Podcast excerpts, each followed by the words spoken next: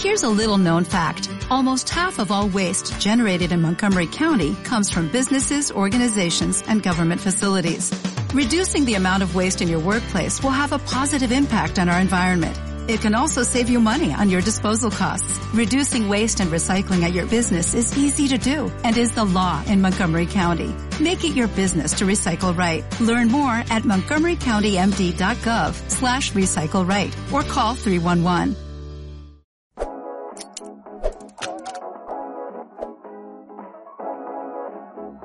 Hola, yo soy Manuel. Hola, yo soy Miriam y bienvenidos a un episodio más de Sinergia, Vida y Arte, un espacio que pretende dar a conocer más detalles de aquellas personas que se desenvuelven dentro de los diferentes ámbitos de las artes escénicas en México. Antes de continuar, nos gustaría agradecer a todos aquellos que nos ven, escuchan y acompañan en este viaje. El día de hoy les queremos presentar a una persona que se desenvuelve dentro del área de la nutrición y ella se llama Marimar Berjón. Eh, ella es licenciada en Nutrición y Ciencias de los Alimentos por parte de la Universidad Iberoamericana y tiene un enfoque profesional en el área de nutrición para la danza. Es bailarina de danza clásica desde hace 20 años. Tiene una certificación internacional en cineantropometría por ISAC nivel 1, certificación en evaluación morfofuncional por la Asociación Mexicana de Nutrición Deportiva y tiene un diplomado en nutriogenómica para la salud y el deporte. Es miembro activo de la International Association for Dance Medicine and Science y actualmente trabaja en consulta privada desde el 2015 enfocada a atención nutricional para bailarines. Bien, y sin nada más que agregar, le damos una cordial bienvenida a Marimar. Hola. Hola. ¿Qué tal? ¿Cómo están? Bien, gracias. ¿Y tú cómo estás? Bien, muy bien, contenta, agradecida por la invitación. Eh, la verdad es que justo como, como decían, me, me encanta poderme desenvolver de alguna u otra manera cerca del mundo de la danza desde mi, desde mi profesión. Pues hoy un espacio para compartir un poco de lo que hago, así que muchas gracias. No, gracias a ti por acompañarnos. Estamos muy felices de que seas una invitada más a este proyecto. Vamos directo con las preguntas. Queremos saber cómo fue que la danza llegó a tu vida. Pues mira, en realidad es muy curioso. Eh, yo inicié en este ámbito del movimiento en gimnasia. Desde chiquita, literalmente a los cuatro años en la escuela teníamos una clase de gimnasia, entonces yo la tomé, me encantaba, era gimnasia rítmica, siempre como que girándole hacia la parte artística, no tan olímpica eh, o gimnasia deportiva como tal.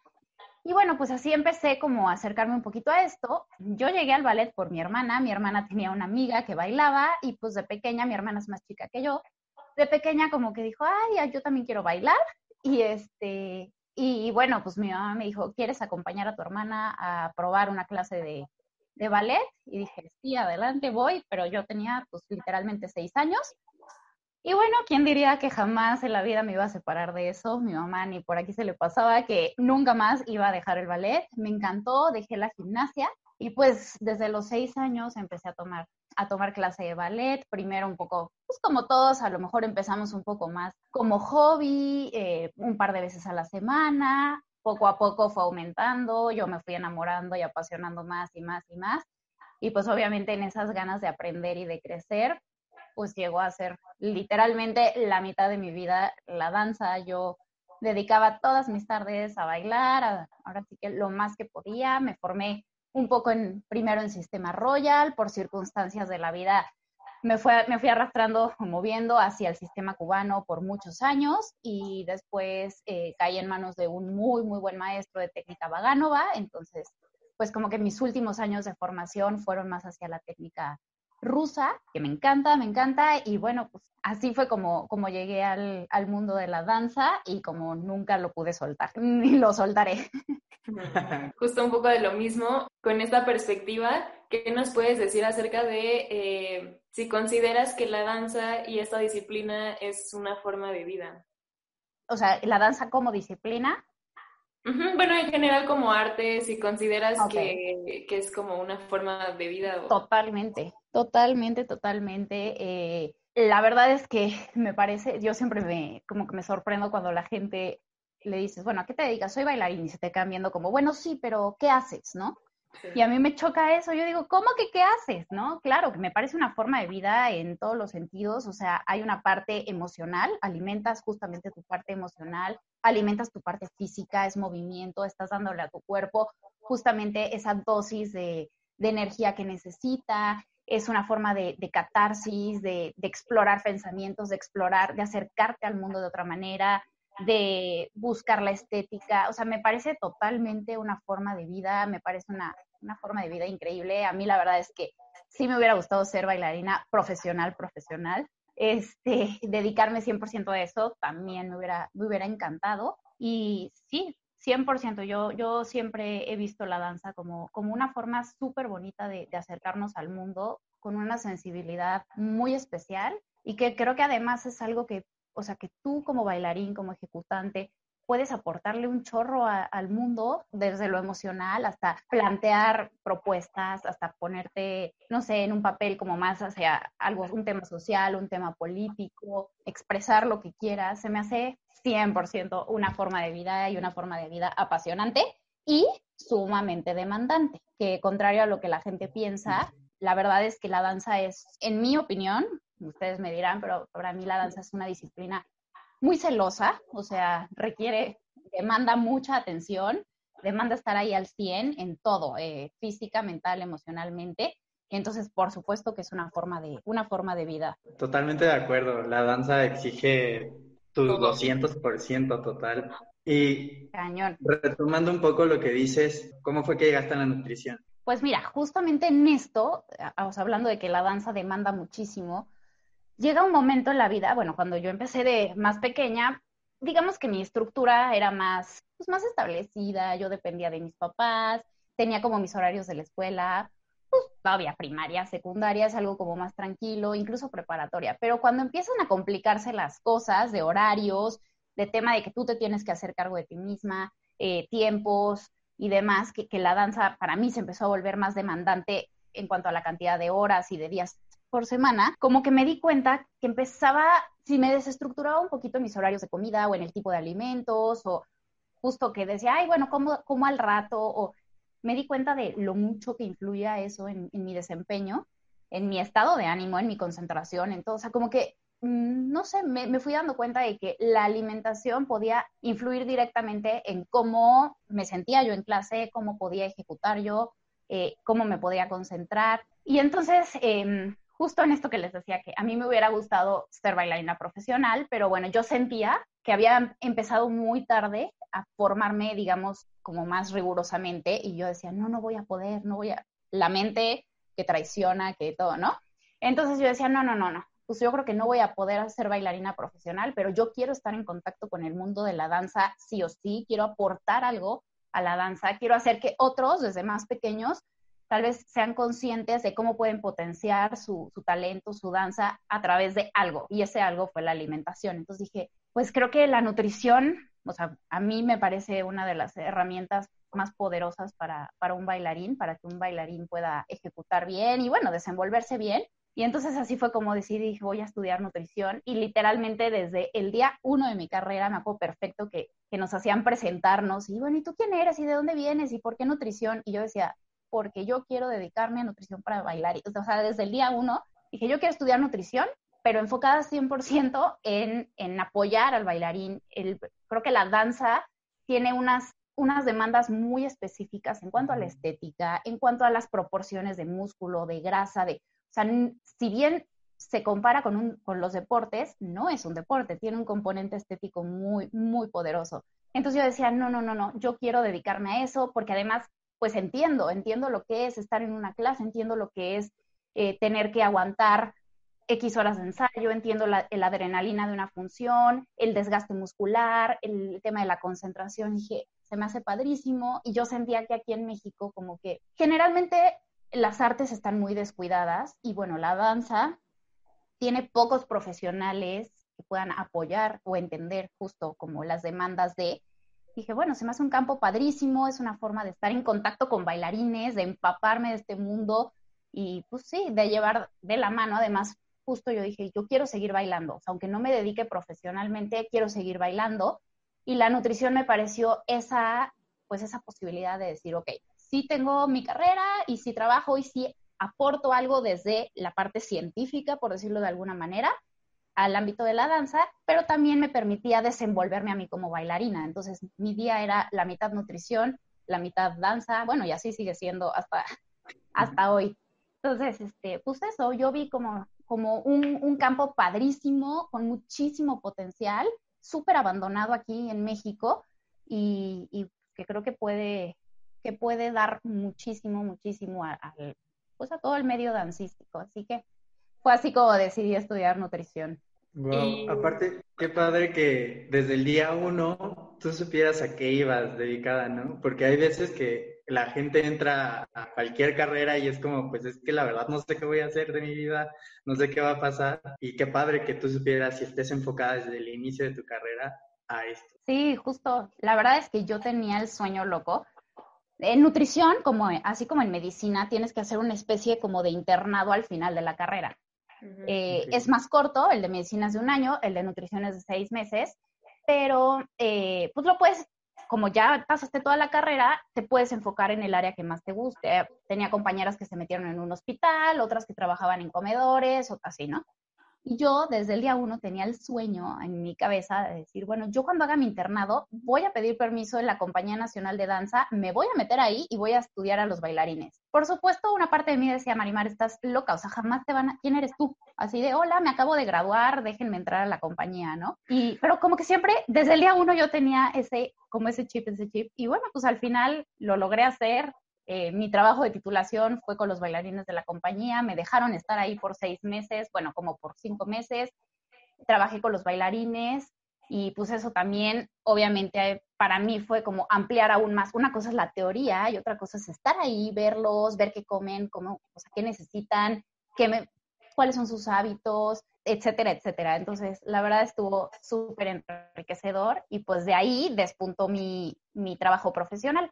O sea, en realidad fueron los mismos bailarines de la compañía los que me pidieron que empezara a dar consultas. Yo ni siquiera había terminado apenas mi carrera, estaba recién titulada, y ellos me preguntaron, oye, ¿no das consultas? Y yo, así de, ¿cómo me acabo de titular? ¿Qué pasa, no? Ni consultorio tenía ni nada. Y, este, y bueno, fueron ellos como que los que me empujaron a, empezar mi trabajo, eso, profesional. Y, y empecé a dar mis consultas eh, con los bailarines de la compañía, fueron mis primeros pacientes. Entonces ya de ahí, pues me seguí, me seguí dando consulta privada. Bueno, justo con, con eso que nos cuentas, que empezaste desde muy joven y que después viste que iba siendo cada vez más demandante y ya hasta después llegar a trabajar con profesionales, desde tu perspectiva de, de la nutrición, como, ¿cuál crees que sería la mayor dificultad para los bailarines y la alimentación? Yo pienso que el tema de los tiempos. Me parece que justo como la danza es súper demandante, muchas veces lo que nos falta es el tiempo. Y cuando tenemos tiempo, lo único que queremos hacer es tumbarnos a dormir o, ¿no? A descansar. O sea, es como, ya no quiero, no me quiero poner a preparar nada, que no me cuenten a mí de, de platillos y menús y demás, yo quiero descansar. Creo que es eso, o como el, el, pues ese equilibrio entre la falta de tiempo y el desgaste físico mental que tiene la danza, que muchas veces hace que descuidemos la, la alimentación siento que es la principal barrera que tienen los bailarines. Afortunadamente considero que, hoy en día hay menos prejuicio o menos mito de, uy, no, me tengo que morir de hambre o tengo que hacer ayunos o para estar bien. O sea, creo que cada vez hay más conciencia en los propios bailarines de, de, que sí pueden comer, de que es necesario, de que es la fuente de energía, pero muchas veces hay, hay poco tiempo o poca organización o estructura y pues sí, cuando estás en una compañía o en una escuela profesional, muchas veces el tiempo es lo que falta, son, se empalman las clases, están los ensayos, la función es aquí, la escuela está acá, eh, ¿no? Entonces, eso es lo que siento que, que se complica un poco a veces, pero bueno, siempre hay que buscar las estrategias que, que se acomoden a cada uno. Oye, ¿nos puedes hablar un poco sobre la alimentación tal cual pre-temporadas, en temporadas y post-temporadas? Claro, justo esa es otra de las particularidades que tiene, que tiene la danza. A diferencia de otras disciplinas, eh, pues justo los bailarines tienen épocas de solamente entrenamiento, ¿no? Es decir, estar, pues sí, con, como yo digo, con manutención, con su clase de técnica, con algo de acondicionamiento físico y demás, que es una temporada más tranquila, eh, en tiempos y en desgaste. En esa temporada, pues la idea es que la alimentación del bailarín sea tal, o sea, sea adecuada para que al momento en el que llegue la temporada, que es cuando vienen las funciones, cuando dobleteas clase, dobleteas función, vas, vienes, sábados, domingos, etcétera, puedas rendir al 100. Entonces, en una, lo que llamaríamos justo la pretemporada, que es toda esta preparación para el, para el desgaste mayor, la alimentación tiene que ser, eh, bueno, obviamente como, todos sabemos, de que es suficiente, equilibrada, variada, pero tiene que incluir todo. O sea, tenemos que asegurarnos que eh, como bailarín o bailarina tengamos tanto proteína como grasa como carbohidrato. Y algo súper importante es entender que tendemos a satanizar un poco los carbohidratos o las grasas, están como un poco en tabú todavía, sobre todo en la danza, pero tenemos que entender que, van a ser la fuente, los carbohidratos van a ser la fuente de energía. Entonces, un bailarín en pretemporada tiene que tener una carga de carbohidratos suficiente. En su cuerpo tiene que tiene que tener un almacén, que se le llama glucógeno, lo tiene que tener hasta arriba. ¿Para qué? Para poder bailar literalmente, pues bailar es moverse y para que exista movimiento tiene que haber energía. La única fuente de energía que utiliza el cuerpo son los carbohidratos. Entonces, claro, si no tiene carbohidratos, vamos a meter al cuerpo en un súper estrés. Entonces, siempre digo que un bailarín tiene que empezar su día sí o sí desayunando. O sea, tiene que haber una primera comida del día antes de empezar a hacer ejercicio. Obviamente hay casos particulares en donde si van a hacer una especie de cardio o una especie de acondicionamiento o stretching o así, se puede hacer a veces en ayunas, siempre y cuando el objetivo no sea el aumento de masa muscular. Si no, yo siempre digo algo en el estómago para poder empezar el día, arrancar, tener tu fuente de energía que sea utilizada durante tu ejercicio, ya sea tu clase, tu ensayo, tu pilates, yoga, acondicionamiento, acrobacia, lo que sea, eh, y es súper importante que después de cada momento de, ejercicio intenso haya una comida para recuperar. O sea, siempre, siempre, siempre yo a mis pacientes eh, les dejo siempre como algo antes del ejercicio, durante el ejercicio una buena hidratación, una hidratación súper consciente. El agua es vital. O sea, muchas veces se nos olvida, pero puede estar la alimentación al pie de la letra y si la hidratación no está, no va a haber un buen rendimiento, no va a haber un crecimiento muscular, no va a haber concentración. Entonces, hidratación durante la clase, durante el ensayo y eh, después una comida. Lo ideal es evitar estos momentos como de ayunos súper prolongados en los que pasen horas después de haber eh, terminado tu actividad y digas, bueno, ya acabé a las 4 de la tarde y luego hasta las 9 de la noche ceno. En esas horas el cuerpo necesita reponer pérdidas del ejercicio, la danza tiene un desgaste, o sea, genera un desgaste muscular importante. Entonces tiene que haber una reposición de proteína, una reposición de azúcares o de carbohidratos, tiene que haber grasa. Es decir, o sea, la alimentación en pretemporada tiene que ser completa, no excluir ningún tipo de, de macronutrimento, que son proteínas, grasas y carbohidratos y se tienen que cuidar mucho, eh, pues también los micronutrimentos, que son estas vitaminas y minerales, que también son, eh, o sea, pues importantes para, para, los músculos, el complejo B, el calcio, el magnesio, el zinc, todo esto, o sea, como que asegurar que esté todo. ¿Cómo se logra? Literalmente, alimentos naturales, evitar alimentos procesados, o sea, con alimentos naturales, eh, con alimentos de temporada, una dieta variada, es decir, no sé, hoy plátano, mañana papaya, eh, pasado mañana pera en las frutas. Y avena, cereal, amaranto, maíz, o sea, no casarnos con ningún alimento. Si metemos de todo un poquito, estamos asegurando los micronutrimentos. Y este, y bueno, obviamente hay pautas personalizadas, depende de cada, de cada uno, pues son las cantidades, el momento, dependiendo de la duración de las clases. Pero digamos que en pretemporada llevamos una alimentación relativamente normal, sí con un aporte de hecho mayor, o sea, contrario a lo que se piensa muchas veces, un bailarín sí tiene que comer más calorías que una persona X que no hace, que no hace ejercicio. O sea, mis bailarines, eh, no me dejarán mentir, tienen dietas muchas veces arriba de 3.000 calorías, arriba de 4.000 calorías. Las bailarinas tienen arriba de 2.500 calorías, 1.000 1900, o sea, tengo de todo, ¿no? Pero lo que voy es que sí tiene que haber un buen consumo de tal manera que no sometamos al cuerpo a un estrés.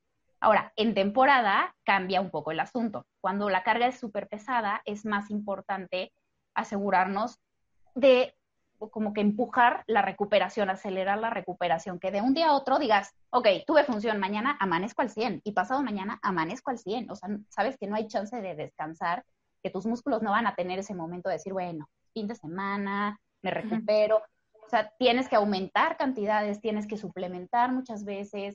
Eh, es importante a lo mejor ponerle algo de azúcar o de electrolitos a tu, a tu hidratación para asegurar que no haya pérdidas por sudor, para mantener una concentración. O sea, cambia un poco cuando es temporada. Las cantidades aumentan, las demandas aumentan.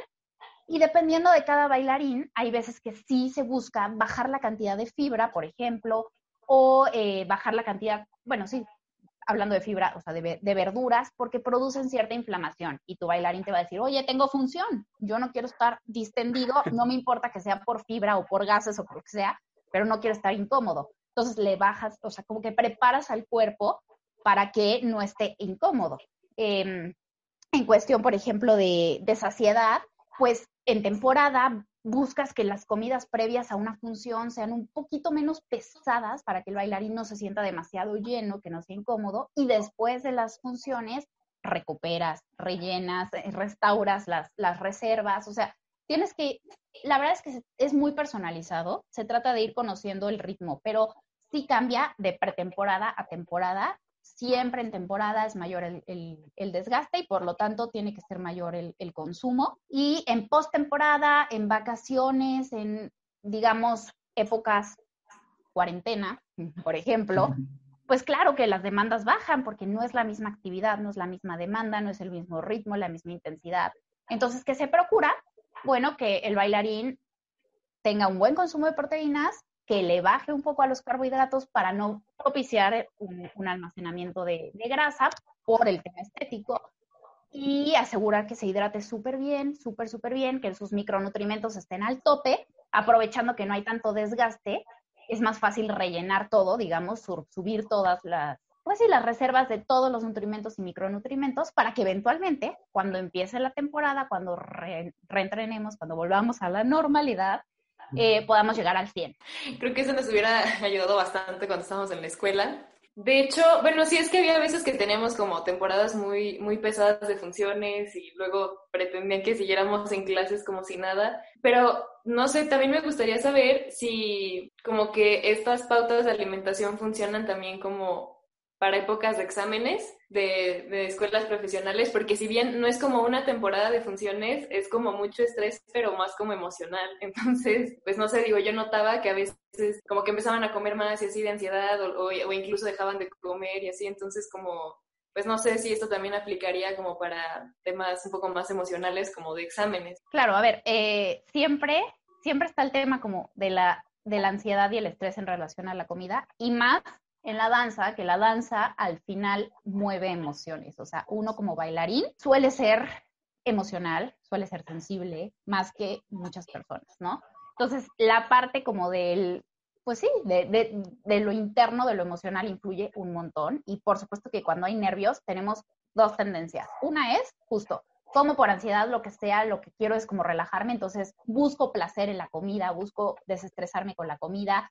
Y la otra es, tengo pánico de comer, no como, porque quiero estar perfectamente plano, delgado, no lleno, ligero, ¿no?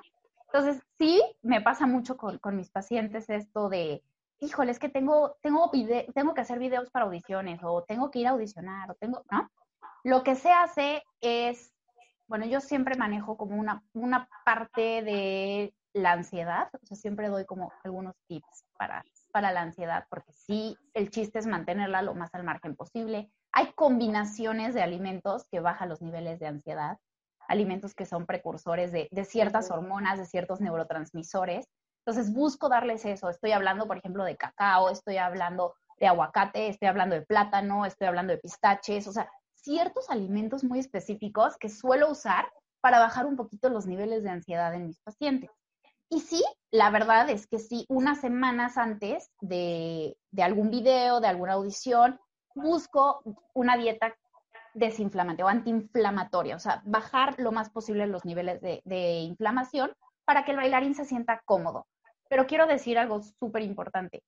Ese tipo de dietas, o sea, ese tipo de recomendaciones son súper específicas para un tiempo determinado, o sea, para ese objetivo inmediato, más no son sostenibles en el tiempo para un bailarín. O sea, no es como cuando yo quiero que un bailarín llegue sintiéndose súper esbelto, súper ligero, eh, desinflamado, digestión al 100, pues le bajo un poco alimentos inflamatorios, azúcares, eh, lácteos, un poco el gluten, lo bajo ligeramente, pero después de eso tengo que retomarlo porque si no dejo deficiente al bailarín de ciertos alimentos.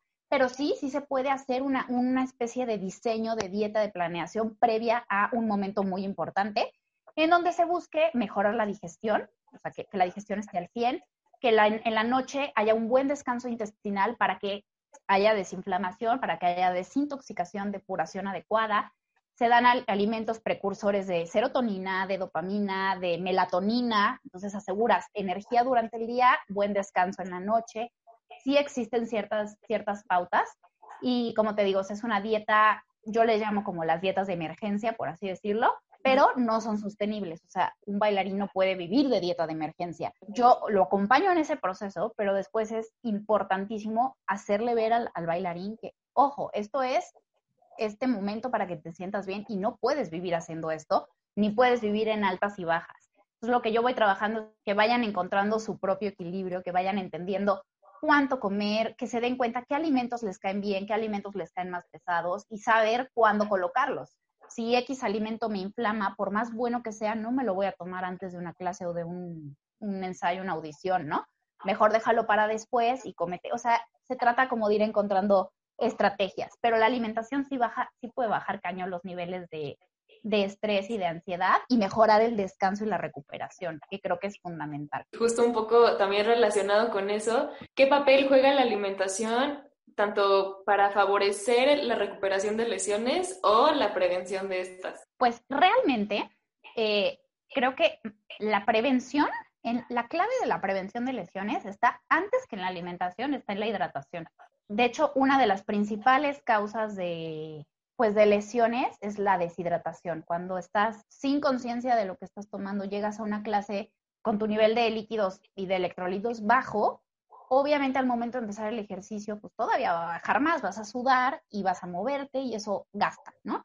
Entonces va a llegar un punto en que pues, se agota tu agua, tus electrolitos los vas perdiendo y viene desconcentración y generalmente, o sea, los, ahora sí que los estudios científicos dicen que cuando el bailarín no está concentrado es cuando el bailarín hace movimientos erróneos o fallidos que llevan a una lesión. O sea, como que la tendencia de, de las lesiones es generalmente por una desconcentración, por una falta ahí como de exactitud o de precisión en ciertos movimientos. Entonces, un número uno, yo diría, el agua es importantísima. Yo a, mis bailarines siempre les digo, parezco disco rayado, pero siempre es como, antes de clase tienes que tomar esto, durante la clase tienes que tomar esto. O sea, siempre les pongo, después de la clase, hidrátate, hidrátate, para prevenir que haya justamente una deshidratación que lleve a una lesión. Y dos, bueno, si tu dieta, o sea, si tu alimentación incluye alimentos antiinflamatorios, incluye fuentes de colágeno, fuentes de elastina, incluye calcio, zinc, magnesio, selenio, vitamina D. Estás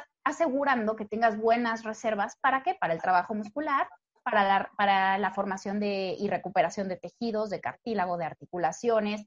Entonces, sí, la nutrición, justo por eso también es otra de las cosas que digo, que es como la herramienta más poderosa que puede tener un bailarín. O sea, es algo que sí puedes controlar tú y que puedes evitarte y ahorrarte cantidad de lesiones. Ahora, si ya te lesionaste, o sea, si ya estás transitando por una lesión, la nutrición es fundamental y te puede sacar muchísimo más rápido de una lesión que si no pelas tu alimentación. ¿Qué se hace en, una lesión? Pues sí se pone mucha atención a la proteína. ¿Por qué? Porque va a permitir la síntesis de colágeno, que es esta parte que necesitas para la, la recuperación. Es importante suplementar muchas veces. Eh, para, pues justo para darle velocidad a, la lesión, o sea, a poder salir de la lesión. Eh, se, utilizan ciertos alimentos, bueno, más bien ciertas especias o, o, condimentos como pueden ser la canela, el jengibre, la cúrcuma, el hinojo, o sea, ciertas cositas que suenan un poco tontas o sin sentido y que tienen una acción antiinflamatoria muy poderosa, la vitamina C, una dieta rica en antioxidantes para bajar los niveles de estrés que va a tener el cuerpo por la lesión. O sea, claro que la nutrición es fundamental. Hay muchísimos tips que se pueden incluir en un momento de lesión y algo importantísimo también es un adecuado descanso, que muchas veces los bailarines no entendemos qué es el descanso o en nuestra cabeza no queremos entender qué es el descanso.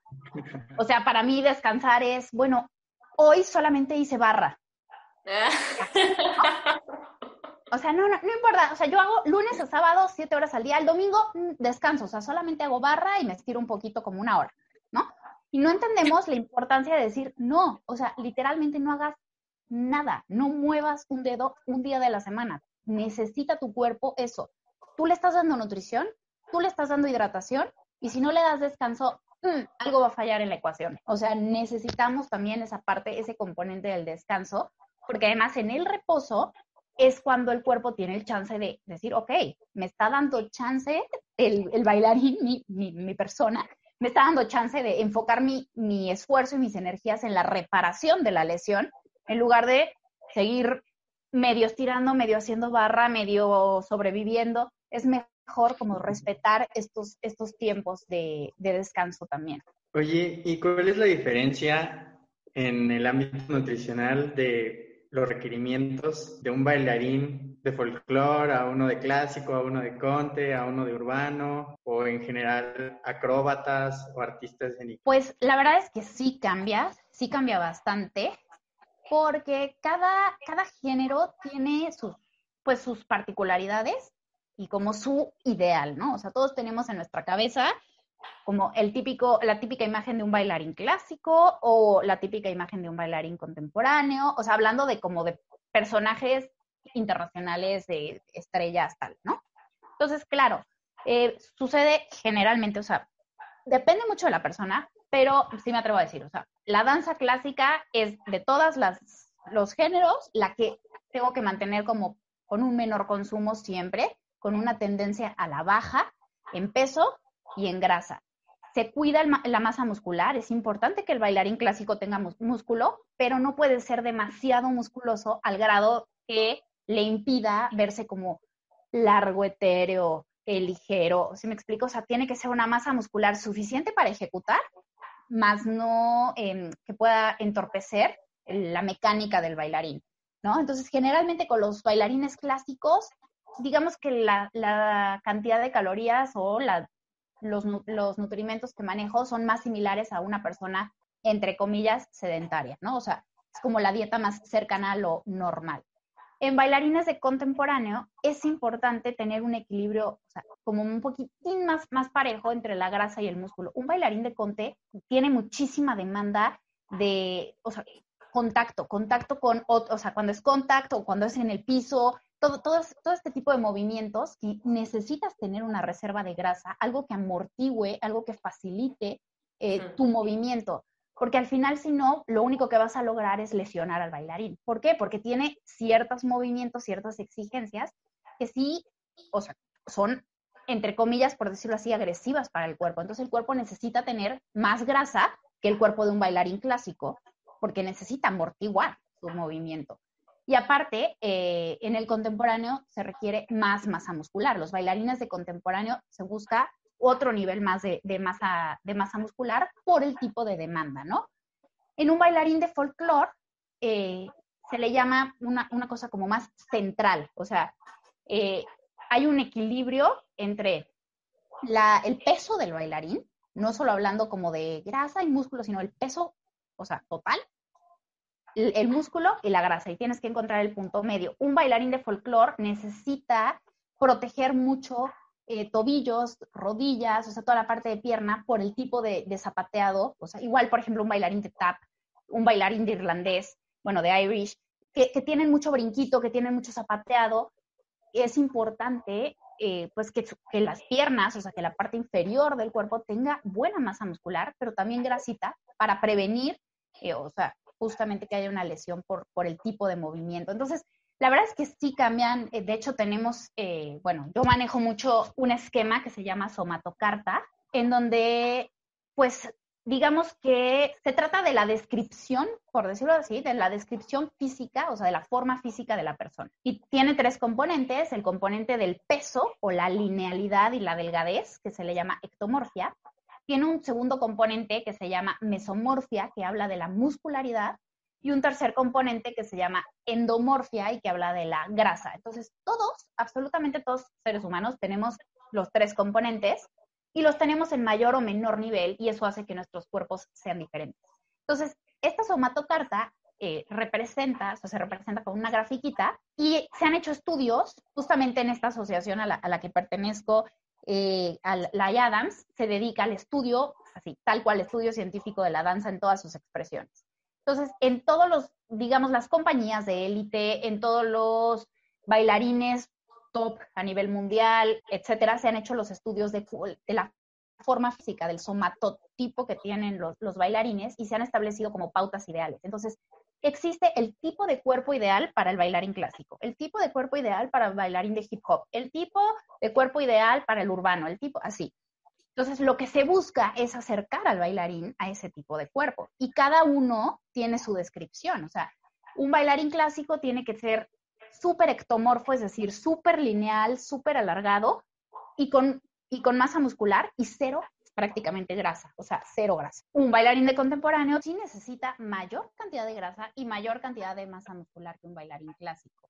Eh, hay ciertos tipos de danza en donde no es tan determinante así. Eh, tienes que tener este rango de grasa y este rango de músculo, que es más bien otro tipo, o sea, tienes que rendir bien, tienes que tener buena condición cardiovascular y tan tan, ¿no? O sea, entonces depende mucho de, cada tipo de danza. Yo diría que, pues, de las, de las que tienen como más pautas o más, por decirlo de alguna manera, mm, estereotipo físico, sí son clásico, contemporáneo, jazz, Irish, básicamente son las que tienen como una, una demanda así como más, más puntual. Por ejemplo, también hablando de, de, artes escénicas, tengo también pacientes cirqueros que también tienen una formación en danza que necesitan tener una elasticidad. Por ejemplo, para tener elasticidad es necesario que haya grasa en el cuerpo. Si no hay grasa, contra menos grasa hay, generalmente menos elasticidad hay. Entonces es importante lograr un equilibrio eh, en la grasa, una muy buena masa muscular que soporte toda la contorsión, todo el, todo el esfuerzo. Entonces,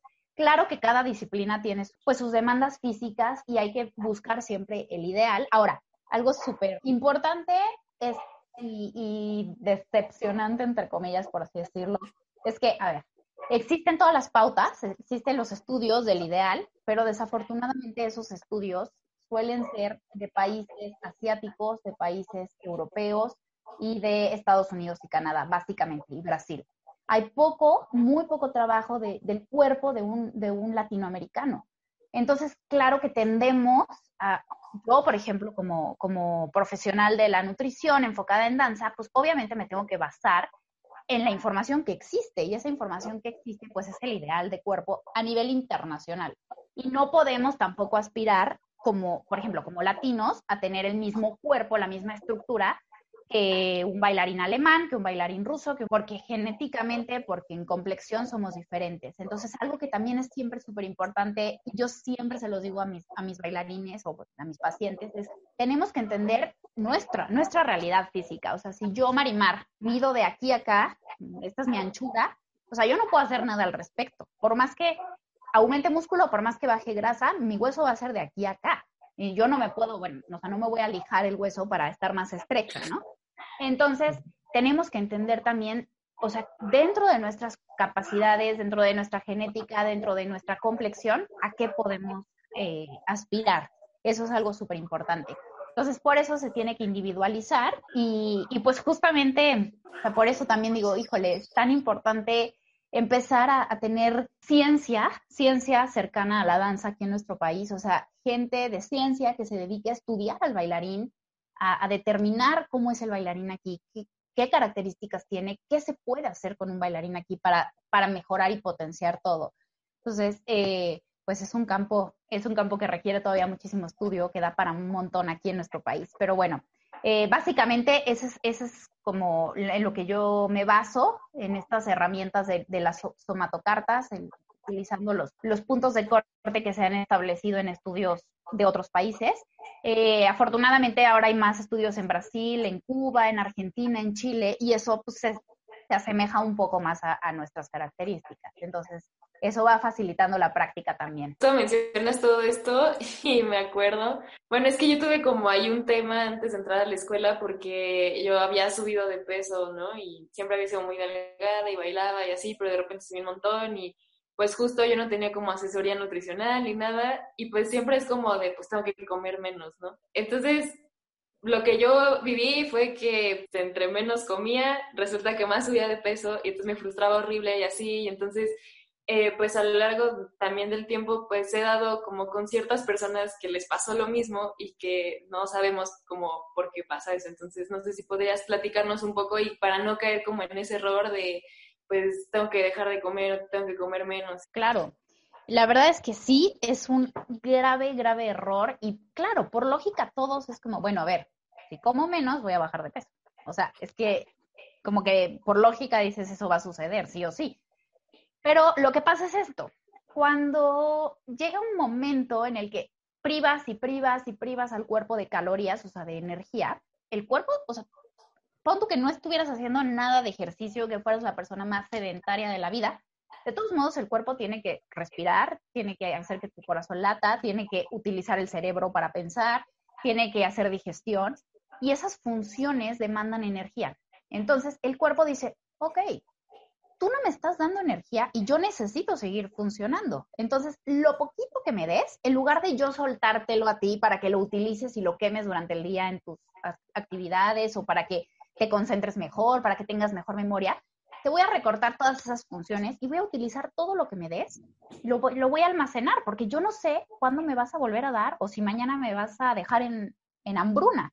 O sea, como que el cuerpo entra en un estado en el que no distingue, ah, es que lo está haciendo conscientemente, pero en dos semanas voy a tener comida normal. O sea, para el cuerpo es, no tengo energía. O sea, estoy en un estado de emergencia, literalmente necesito almacenar lo poco o lo mucho que me den para cualquier situación. Para el cuerpo es hambruna, así. Se le llama, bueno, entramos en un, en un estado de estrés fisiológico y entonces eso, el cuerpo lo que hace es decir, bueno, en lugar de yo irte dando energía o sea, mis calorías, las soltando para que las quemes y las utilices durante el día, voy a hacer todo lo posible por guardarlas, guardarlas, guardarlas, porque yo no sé si me vas a volver a dar. Haz de cuenta que es lo que dice el cuerpo. Y entonces, ¿qué empieza a pasar? O sea, no solo empiezas a almacenar grasa, sino que empiezas a estar de mal humor, te empieza a doler la cabeza, duermes fatal, eh, no te concentras, se te olvida todo, empieza, pues empiezan a bajar las funciones, el cuerpo dice, voy a dar así, lo mínimo, que es que eso, que tu corazón lata, que puedas respirar y que puedas digerir. Lo demás es un lujo. Entonces, ni siquiera vas a poder desempeñarte bien en, las pequeñas cosas. Y eso es lo que suele pasar y es un error súper común. Eh, el privarnos, o sea, cuando comemos mucho menos de lo que necesitamos, pues el cuerpo le da pánico y lo que hace muy inteligentemente es ahorrar, almacenar. Y, pues se resiste, el cuerpo tiene cierta resistencia a la pérdida de peso. Entonces, por eso cuando hay tanta, o sea, hay de dos, o sea, hay gente que se priva muchísimo y baja de peso así, pero después a la primera viene un súper rebote, o hay otros que dicen, es que me la vivo a dieta y no bajo ni medio gramo, ¿no? Y es porque es, la restricción es tal que el cuerpo, pues, almacena y almacena y almacena lo poco que le das, y eso es lo que sucede generalmente. Y es bien difícil trabajar eso con los bailarines que confíen en las cantidades, ¿no? O sea, que de pronto es como, me dicen, Marimar, es que no, ¿cómo crees que me voy a comer eso? O sea, voy a regresar rodando, ¿no? Y yo y siempre les digo, no, no, no, confía, de verdad, confía. O sea, si tú le das a tu cuerpo, si lo mantienes, si lo apapachas, el cuerpo te va a apapachar a ti. O sea, siempre digo eso, como que tu cuerpo es tu mejor aliado.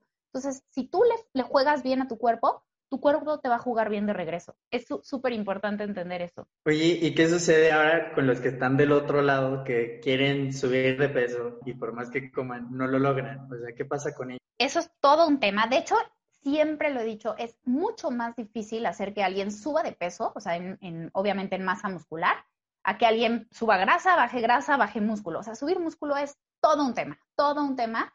Eh, Obviamente, cuando quieres hacer que una persona suba de peso, ahí sí, a fuerza, tienes que darle una dieta hipercalórica. O sea, sí tienes que pasarte por mucho. Si yo, persona, gasto 1800 calorías por sobrevivir y aparte con mi actividad física necesito, no sé, 600 más. ¿Ok? Bueno, entonces eso va a ser lo mínimo que tengo que consumir.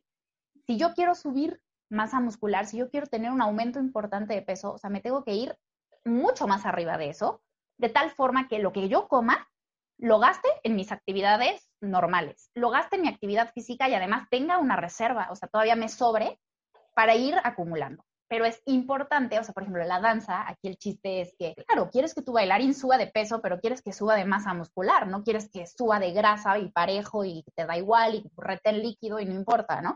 O sea, quieres que suba masa muscular. Entonces, algo súper importante, o sea, las estrategias van más enfocadas hacia el timing, hacia los tiempos de comida. No, pues 25 minutos antes de, empezar el entreno, come esto. Durante el entrenamiento, durante tu clase, durante tu ensayo, tienes que tomar agua con una fuente de azúcar, con algo de proteína. ¿Para qué? Para que tu músculo tenga en ese momento de dónde sacar energía y no te quite tus reservas. Y además, inmediatamente después del ejercicio, tienes que reponer lo que gastaste y aparte darle un plus para que no solo repongas, sino que repongas y aumente. O sea, es todo, todo un tema.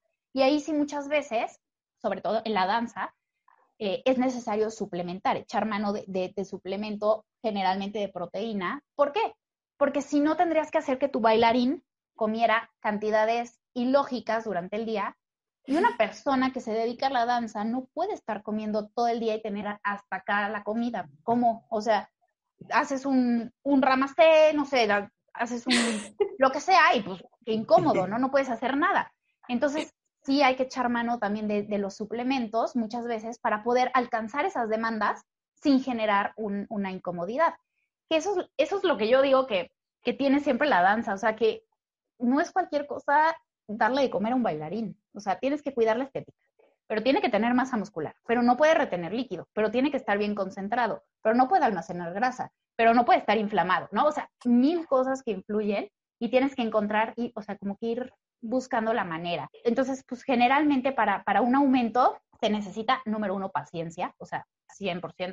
Hay cuerpos más nobles, hay cuerpos más difíciles para el aumento de masa muscular. También hay un componente genético importante. Y otra cosa es también dar eh, como, o complementar con un entrenamiento adecuado. O sea, si tú quieres aumentar masa muscular en X zona del cuerpo o en todo el cuerpo, tienes que acompañarlo de un entrenamiento, porque algo importante también, la danza por sí misma no es una actividad para ganar masa muscular. O sea, no es un tipo de actividad que digas, es que si yo bailo, o sea, yo me voy a meter a clases de ballet para estar musculoso. No, o sea, eso no existe el tipo de ejercicios de la danza no están hechos para ganar masa muscular. Entonces también es importante que justo se complemente con un entrenamiento adecuado, con ejercicios que busquen eh, lo que le llamamos la hipertrofia muscular, es decir, la ruptura y, el aumento de las células eh, para que haya un, un crecimiento, un volumen. Cuando empezamos nos comentabas que realizaste tu trabajo de titulación con la Compañía Nacional de Danza. Entonces, no sé si pudieras compartirnos eh, qué viviste ahí, qué aprendiste, cómo fue estar entre tantos bailarines y todo el día. Pues la verdad es que, bueno, además de que yo estaba feliz de poder estar haciendo ahí mis horas de, internado, eh, entre ensayos y viendo clases y demás, eh, lo que más disfruté, bueno, sí, a ver, le hice como tres partes de, mi estudio, como que me enfoqué en tres cosas. Dije, a ver, todo lo que yo estuve estudiando para preparar mi, mi trabajo de titulación, pues fue en base a lo que hay en otros países, o sea, lo que se hace en otros países. Y yo buscaba y buscaba y buscaba aquí en México, así, bueno, a ver, algún estudio de bailarines de lo que fuera, o sea, folclore, contemporáneo, algo, pero de nivel profesional, o sea, un, estudio con un tinte científico, y no había nada y no había nada. Entonces dije, bueno, no puedo llegar y hacer como que cualquier cosa, tengo que empezar desde cero, ¿no? O sea, no tengo bases aquí en México, entonces primero tengo que ir a conocer a la población, o sea, como hacer el estudio de, bueno, cómo son los bailarines de la Compañía Nacional de Danza. Entonces, eh, lo que hice fue, con la participación de todos y, el consentimiento de todos, poderlos medir, hice una batería de mediciones corporales para establecer un promedio de qué tipo de cuerpo tiene el bailarín profesional aquí en México. Eh, estoy hablando ahorita de clásico porque, bueno, pues fue la compañía en la que yo estuve, ¿no? Entonces, hace cuenta, a todos les hice batería de mediciones y estos, estos son los rangos de músculo que tienen, estos son los rangos de, grasa y luego fui separando como, ok, haciendo comparación, los primeros bailarines tienen estas características, los primeros solistas estas características, así, o sea, los solistas, los corifeos, el cuerpo de baile, los aspirantes, poder ir como descubriendo si había algún patrón común, para, o sea, como pensando en decir, bueno, ok, aquí los primeros bailarines tienen estos rangos de grasa, tienen estos rangos de músculo, para yo poder después dirigir mi, mi práctica con, con, la gente que, que va conmigo hacia eso, ¿no? Entonces, fue interesante para que más o menos se den una idea de, o sea, digo, por, por decir algunos números, ¿no? Eh, los rangos de grasa de referencia para una, por ejemplo, para una persona como yo, ¿no? Una mujer eh, mexicana, 28 años tengo yo, eh, el rango de grasa normal, razonable, adecuado, oscila generalmente entre un 18 y un 27%, 28% de grasa. Bailarinas, Compañía Nacional de Danza, estamos hablando de un promedio de grasa entre un 11% y un 17%. O sea, completamente abajo de lo que el libro diría que por teoría tienes que tener de grasa, ¿no? Entonces, de ahí, pues dices, bueno, por supuesto que si tú quieres aspirar al ámbito profesional, si tú quieres ser parte de una compañía, de entrada tienes que estar abajo del promedio, o sea, abajo de lo que dice el librito, ¿no? De, grasa. Eso fue lo que encontré. Los bailarines, por ejemplo, hablando de masa muscular, pues una persona, digamos, sedentaria o una persona con mediana actividad física, a lo mejor tiene un 43% de masa muscular. Bailarines de la compañía tienen que tener arriba del 50% de masa muscular. O sea, ese tipo de, cosas fue las que, o sea, como que las que estuve analizando. Y por otro lado, hice todo un análisis como de los hábitos de alimentación que tienen los bailarines y salió en pro, o sea, digo, estoy dando como los resultados a grosso modo, o sea, cada, cada bailarín era una historia, pero como que la tendencia fue un consumo altísimo, altísimo, altísimo de grasa, pero de grasa, llamémosle fritanga, o sea, garnacha, poco carbohidrato, o sea, pocas fuentes de carbohidrato y un consumo de proteína mm, medianamente adecuado. O sea, eso sí podría ser. Encontré una tendencia a poco calcio, poco hierro, poca fibra y lo como lo más, pues el foco más rojo, la hidratación. O sea, me di cuenta de que muchas veces los bailarines entre el tiempo, el malestar que puede generar el tomar agua y esta sensación de no querer sentirse como con retención de líquido, a lo mejor tomaban medio litro de agua al día y hacen una actividad física de ocho horas, de seis horas. Entonces eh, vi como mucha deficiencia en esta parte de la hidratación, eh, un pánico tremendo a los carbohidratos, pero China libre con las grasas, grasas eh, saturadas, grasas trans, grasas hidrogenadas. Entonces, pues sí había de dónde, había de dónde pues darles una, un consejo, una, una, asesoría o combinaciones de, alimentos. O por ejemplo, muchos de que no, pues yo desayuno avena con miel, con fruta, con arándanos deshidratados, eh, o sea, como azúcar, azúcar, o sea, fuentes de carbohidrato, que está muy bien, o sea, es tu fuente de energía, pero si tú tienes un consumo muy alto de azúcares antes del ejercicio, ¿qué va a hacer tu cuerpo? Tu cuerpo va a tratar de utilizar esos azúcares de inmediato. Entonces, en los primeros 30 minutos, en la primera hora, te vas a sentir increíble porque vas a estar así al tope de azúcar en tu rush, así de adrenalina y todo. Y de repente, ¡pum! Te viene así un bajón. Entonces muchos bailarines me decían, es que termino la clase de técnica y me quiero dormir. O sea, no puedo con mi vida. Y claro, porque comían una muy buena dosis de azúcar antes de clase, les daba para una hora o media hora, 40 minutos, y después les venía un bajón porque se les desploman los niveles de, de azúcar. Entonces, es como enseñarles a decir, no, no, no, o sea, come azúcar y la tienes que combinar con proteína y con grasa para que se vaya liberando poco a poco y durante toda la clase te vaya soltando energía a tu cuerpo en lugar de tener picos. O sea, como que encontré mucho esto y una tendencia brutal también a omitir comidas. O sea, de yo llego a la compañía, hago clase, ensayo y por ahí de la una de la tarde estoy desayunando, ¿no? Entonces, pues claro, eh, lesiones o no rindes igual o llegas al gran alegro y pues, o sea, date por bien servido si haces una diagonal y ya, porque a la segunda diagonal ya no puedes, ¿no? Este, entonces, pues ese tipo de cositas. Y digamos que fue un estudio un poco más pionero. O sea, yo lo que quería era intervenir, o sea, poder hacer una intervención. Pero claro, si aquí en México no había una base, no había un conocimiento de la población, pues no podía haber una intervención. Entonces, lo que yo hice al final fue decidir, bueno, yo voy a hacer el estudio, el, primer estudio, de decir, bueno, ok, estas son las características del bailarín físicas, estas son las características del bailarín de hábitos, estas son las características del somatotipo. Y a partir de ahí, empezar a generar eh, cambios, eh, tendencias, recomendaciones, como se hace en otros, en otros países.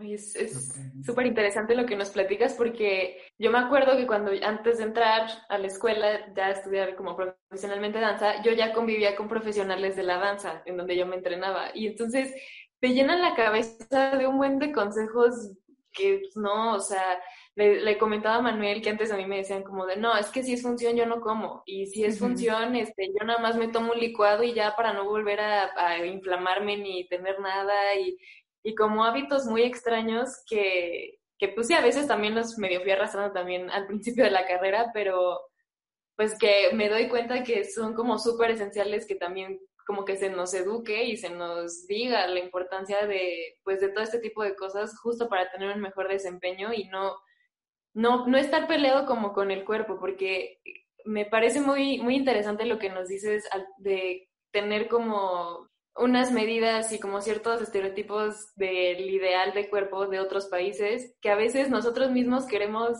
eh, como llenarlos sabiendo que no tenemos la genética, pero aparte sabiendo que tal vez ni siquiera desempeñamos ese mismo tipo de danza, ¿no? O sea, como que a veces nosotros como contemporáneos es como de, no, yo quiero tener un cuerpo de clásico, o luego los maestros igual te, como que te van enfocando hacia que vayas teniendo ese tipo de cuerpo sabiendo que los requerimientos justo nutricionales son otros porque haces otro tipo de actividades.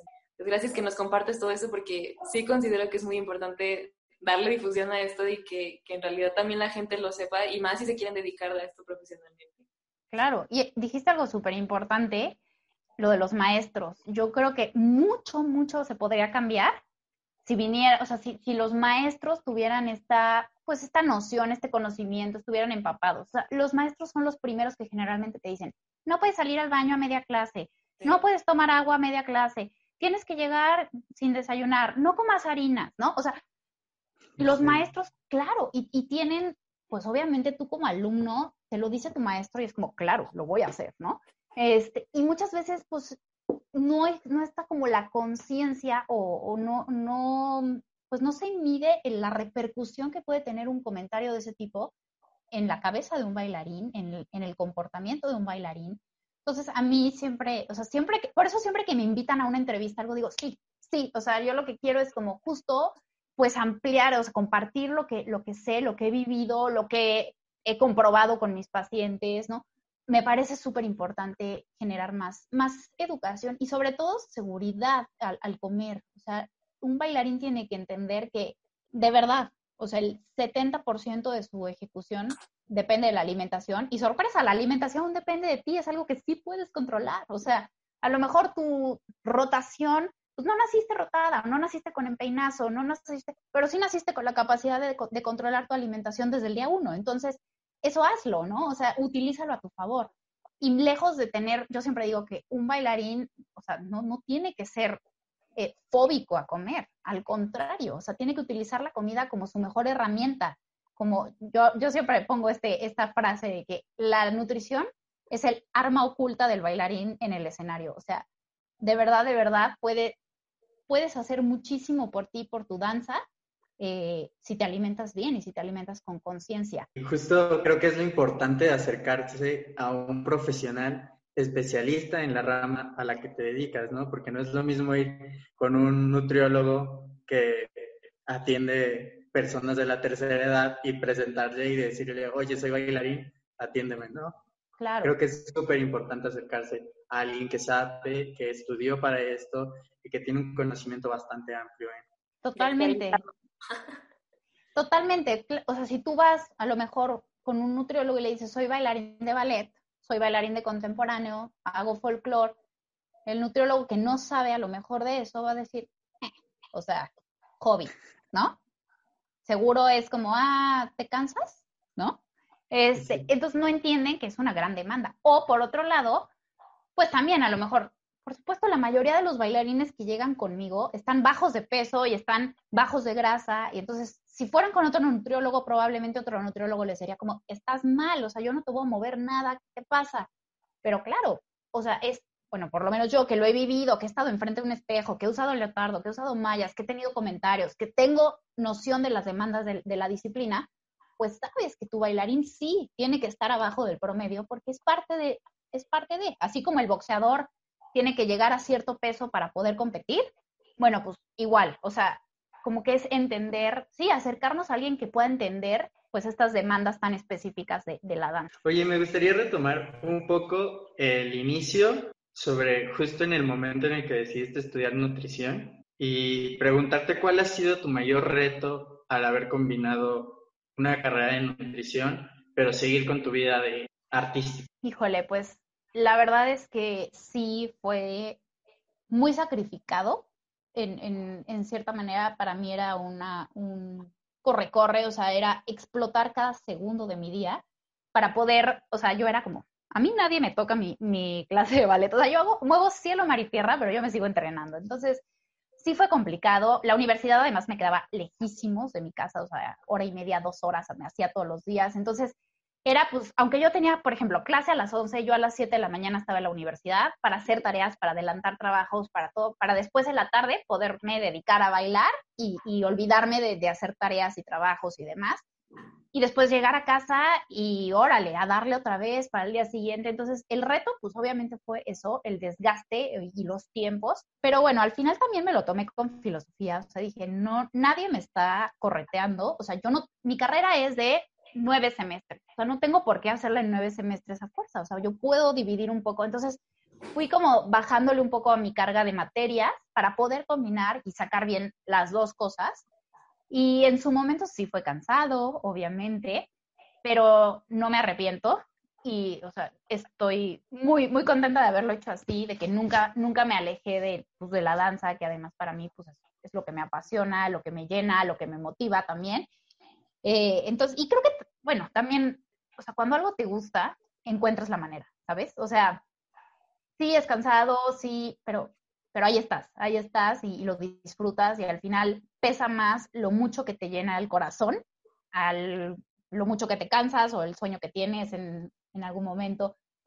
Eh, eso, ahora, también ha sido complicado este estereotipo de no solo hago ballet, sino soy nutrióloga. Entonces la gente te ve y asume que no comes, asume que te la vives contando calorías, que estás traumada, que... Y es fuerte también darte cuenta de eso. O sea, la gente en cuanto le dices, es que soy nutrióloga y bailarina, con razón, ¿no?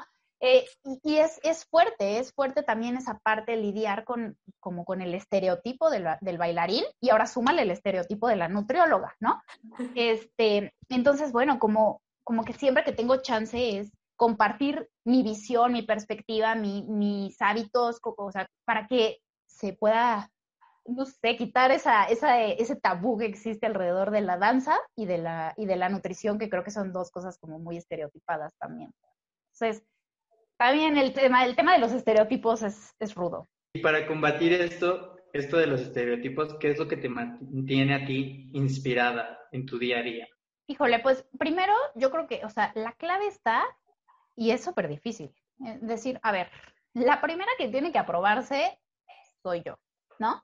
O sea, la dueña de mi cuerpo soy yo, la que sabe mi historia, cómo, cómo, qué hago, soy yo, nadie más. Entonces, es un poco como decir, bueno, voy a apagar esas voces que sí me hacen ruido, que obviamente me jalan, me enojan, me, me ponen nerviosa, a veces me estresan, a veces me motivan, pero primero que nada, enfocarte en ti y decir, bueno, a ver, yo me voy a hacer cargo de mí misma, con mis recursos, con mis herramientas, y no voy a estar dándole poder a otras personas, ¿no? Y eso siempre se los digo a, a los bailarines, o sea, escuchamos mil comentarios, sí escuchamos mil comparaciones, los maestros nos comparan, nosotros nos comparamos, pero primero que nada, amígate contigo mismo, o sea, está, tienes que estar bien contigo mismo, es la, la clave, o sea, si tú no estás en orden, tranquilo, seguro de lo que tú estás haciendo y de que lo estás haciendo bien, pues cualquier cosa te va a hacer titubear, ¿no?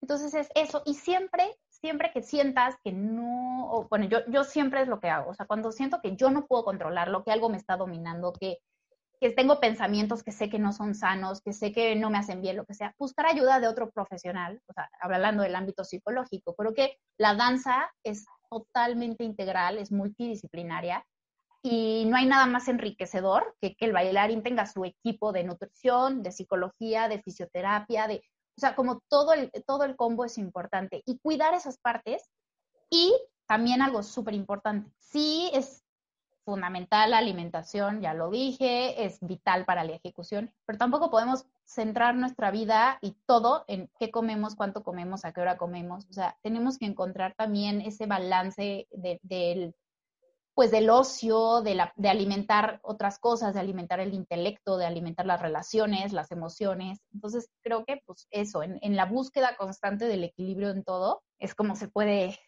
pues como se puede lograr, ¿no?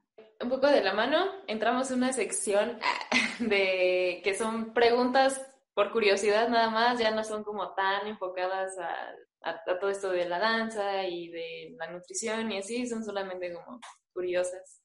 Puedes responder tan corto como quieras o extenderte, no hay ningún problema. Okay. La primera pregunta es, ¿qué libro te cambió la vida? Uh, uy, ¿qué libro me cambió la vida? Pues como que hay, hay momentos. Podría hablar del libro de la infancia, que me traumó y lo amo con todo mi corazón, y que es un libro que me marcó, pero porque en ese momento, y es Harry Potter literalmente, por todo lo que representó en su momento en mi familia, fue como todo un tema empezar a leer Harry Potter. Eh, mi primo nos lo recomendó antes de que saliera aquí en México y nos lo prestó, lo había comprado, eh, se había ido a Europa, lo había comprado por allá, nos lo prestó y lo empezamos a leer y nos causó así un furor impresionante en mi familia y nos encantaba.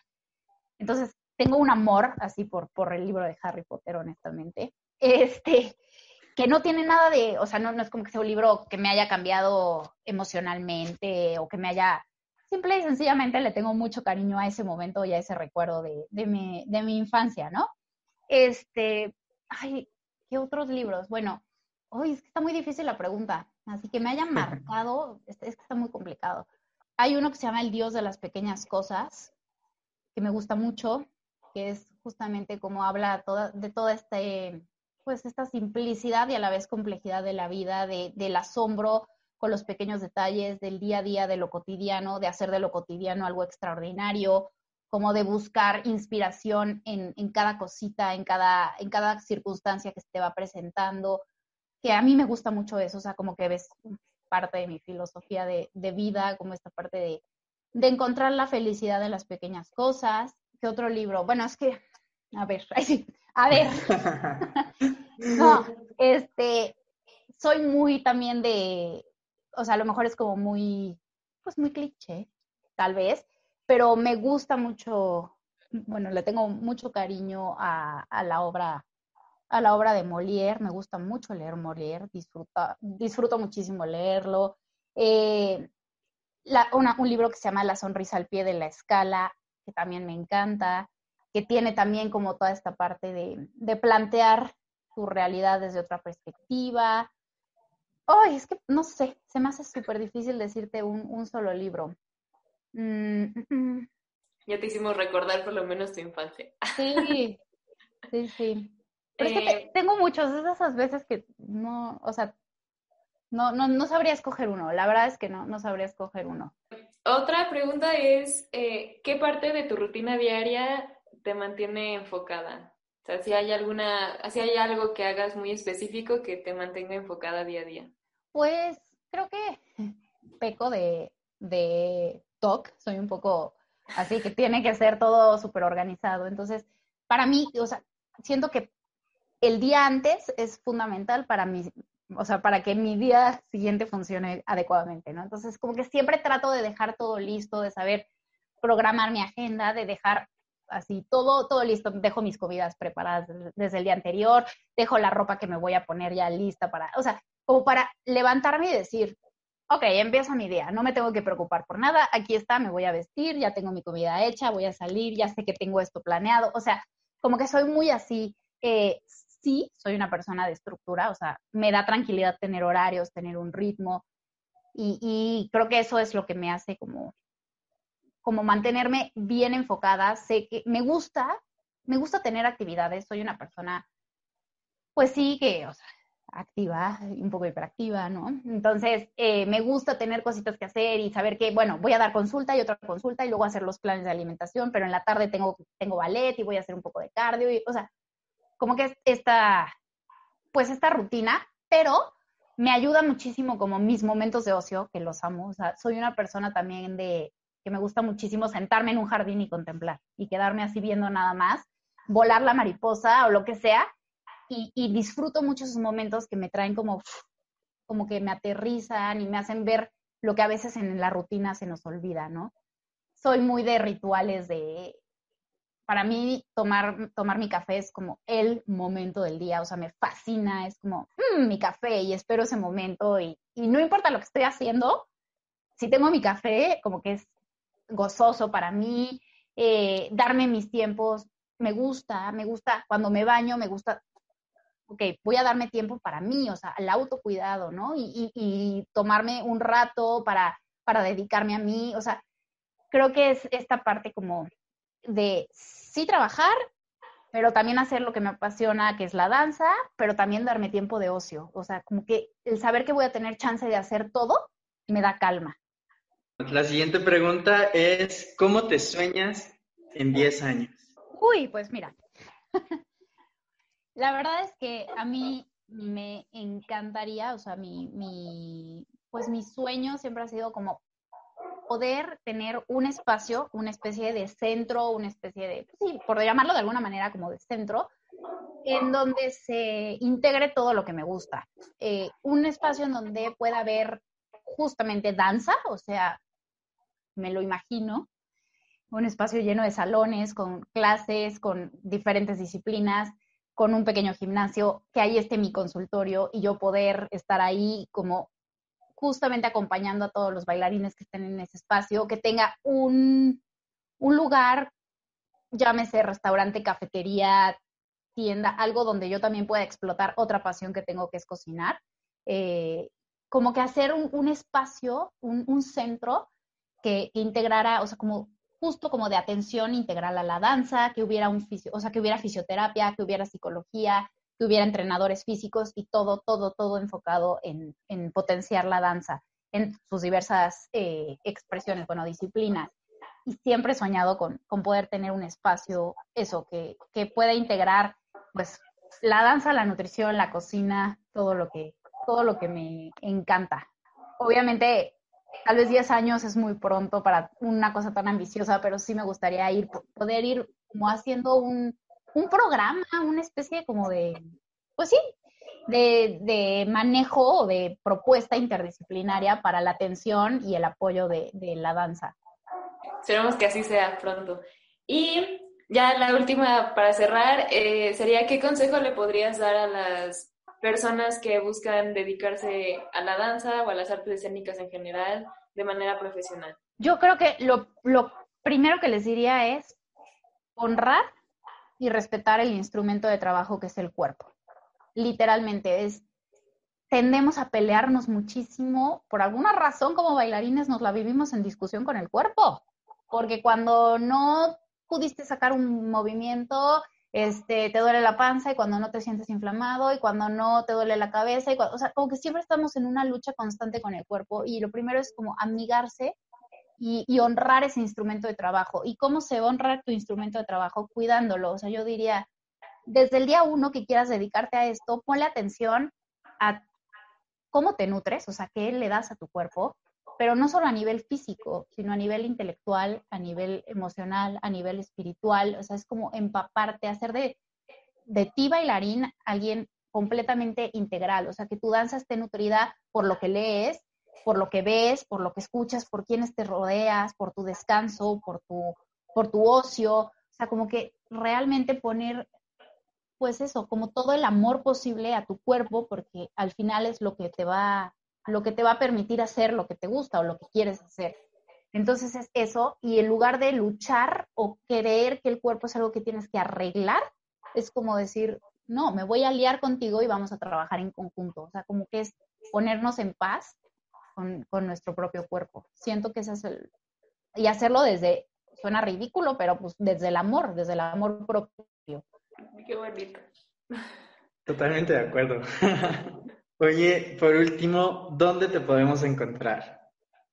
Pues me pueden encontrar en Instagram, estoy eh, como mba.nutrición, es M con y luego B de burro, A punto nutrición, ahí pues comparto en mis historias, de pronto comparto recetas, algún dato, de pronto nada más es justo como soy muy de, creo mucho en la nutrición en todos los niveles, también de pronto comparto cosas que no tienen tanto que ver con el alimento, sino con más inspiración, o sea, cuestiones como de más de inspiración, de, nutrición de otro tipo, o sea, más de la emoción, de la nutrición de lo que vemos, de, o sea, entonces, pues por ahí comparto, me pueden contactar, bueno, también si, si es como para algo más de consulta, de información más puntual, puede ser a través de mi, de mi correo electrónico, que es mba.nutrición.com o este, bueno, ya ahí, me pueden escribir y les puedo compartir mi, WhatsApp en caso de que quieran algo mucho más, mucho más específico, pero básicamente mi, mi red social es, es Instagram, mba.nutrición. Eso ya solo nos queda agradecerte. Con esto cerramos la entrevista. Creo que aprendimos muchísimo, nos sirvió bastante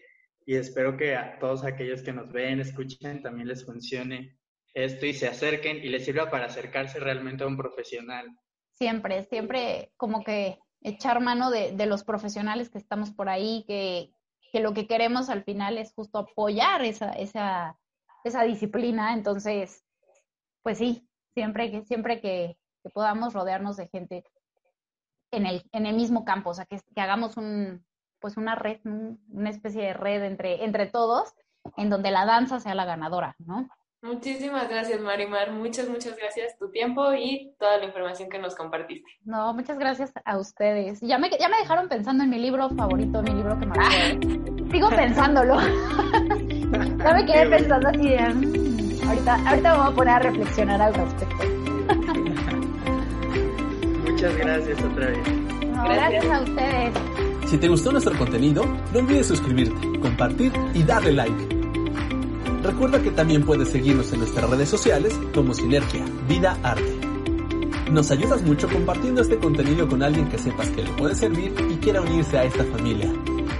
Muchas gracias por acompañarnos y nos vemos en el siguiente episodio de Sinergia, Vida y Arte.